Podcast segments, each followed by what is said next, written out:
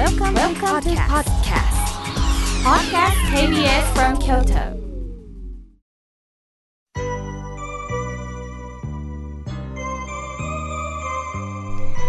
さあいつもでしたらリスナーさんのおはがきお手紙をお読みするんですが今日は、えー目の前に、えー公開収録ということで20人の方がお越しですので時間がある限り皆さんが書いてくれたメッセージを紹介したいと思います。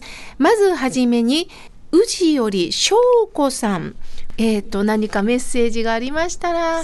とにかく、うん。今日お会いできるのを楽しみにしておりました。でいつもあのこの番組を聞かせていただいた後私自身がホッとするんですね。ホットの顔はきっと私がお仕事させていただいてる。他の子どもたちにもホットがいくんかな。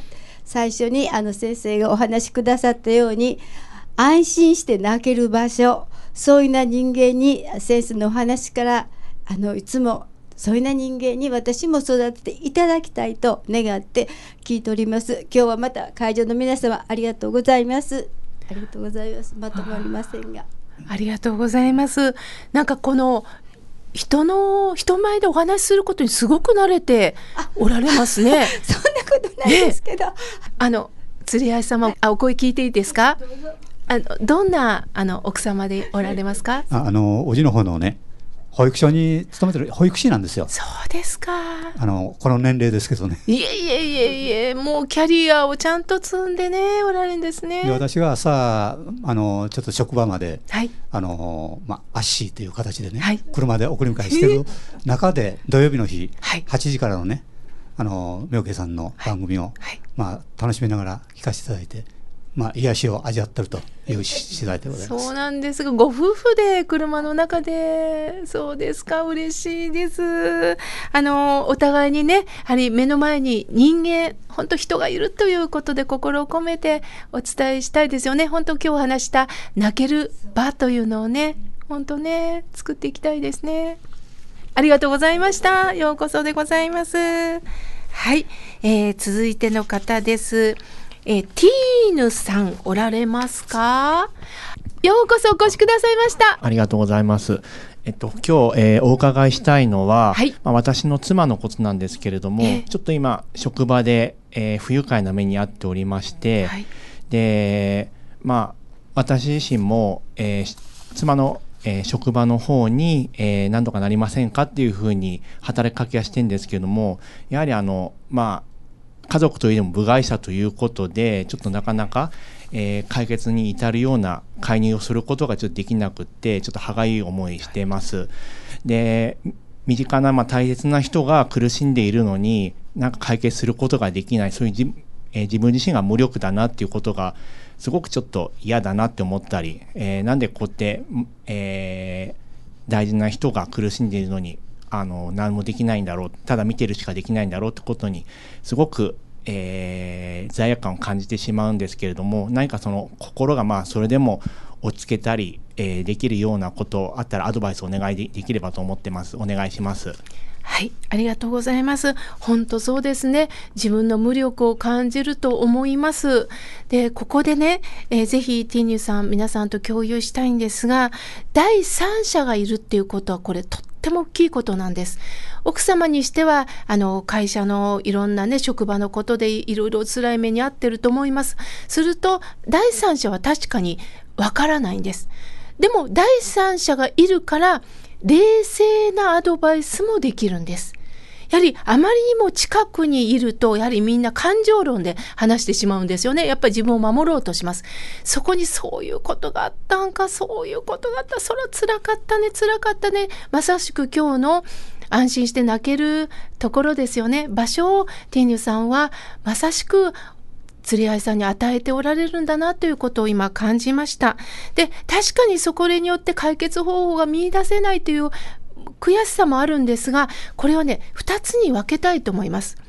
本当にその釣り合いさんの気持ちを穏やかにして、じゃあ明日からなんとかまたやっていこうかと、後ろから背中を押す役、そして受け止める役がティーヌさんなんですが、それだけでは収まらないことってあるかもしれません。例えばトラブルとか、まあ、法律に引っかかること、ちょっと事件にもつながるようなことは、これはね、私たちはもう手に負えないんですね。それはきっちりと見極めて、専門家の方に相談するということです。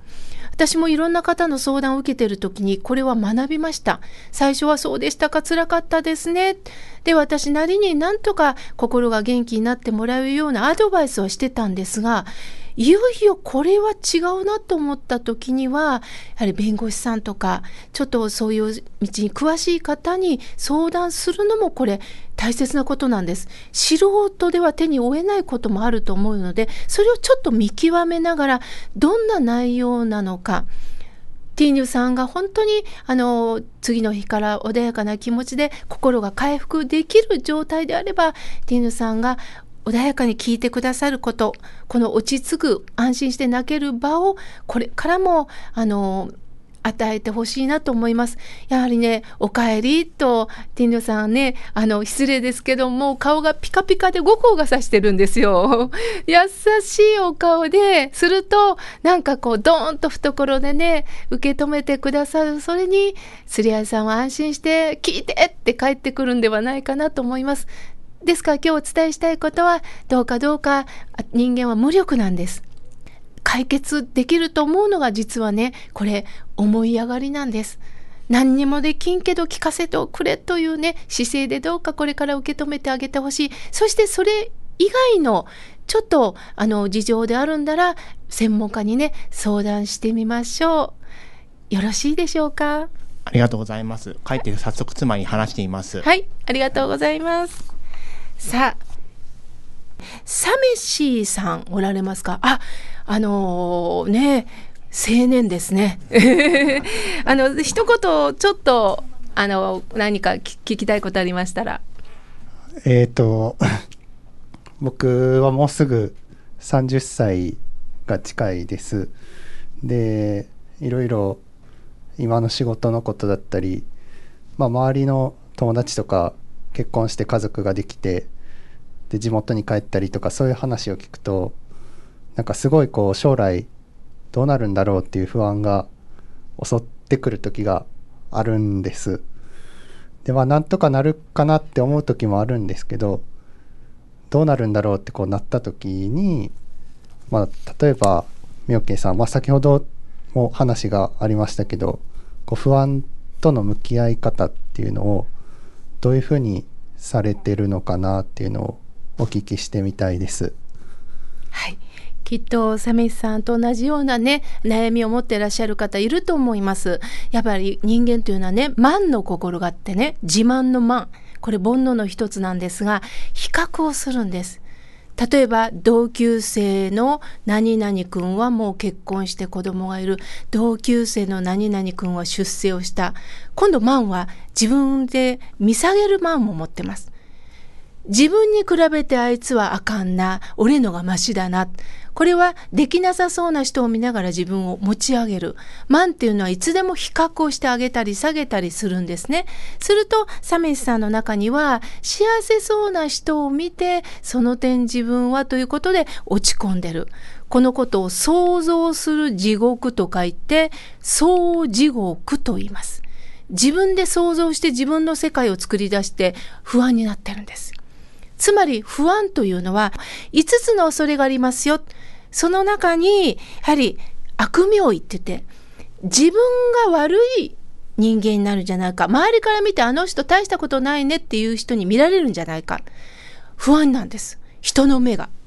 それで自分が世間に生き遅れてるんじゃないかって不安があるんです。これ悪名言って言うんですね。じゃあ元は何かというと、自分が崩れることが怖いんです。本来なら人生のレールに乗っかって親を安心させて周りからおよくやってるねって言われたい。自分のレールがあるんですけど脱線しますよ。人生は脱線もあるんですよ。するとそこでもう一度一からやり直したらいい。一からやり直したらいいということです。ですから30という年齢があかんのかいやこれから30という年齢が生かされるのかはあのそれこそサメさんの感覚です。ですから結婚もあの実はねいろんな年齢で結婚します。例えば私だったら40代でしましたし、適齢期っていうのはないということをぜひね、感じていただきたいなと思います。ですから、どうか一生懸命生きた中に、必ず出会いがあるんだよ。そして、私の適齢期っていうのは、あの、世間でいう年齢は関係ないんだよということをね、感じていただきたいなと思います。ありがとうございます。ありがとうございます。それこそ心が笑顔になりました、今。なんかいろいろありがとうございます。ご配慮ありがとうございます。以上で、はい、終了したいと思います。ありがとうございました。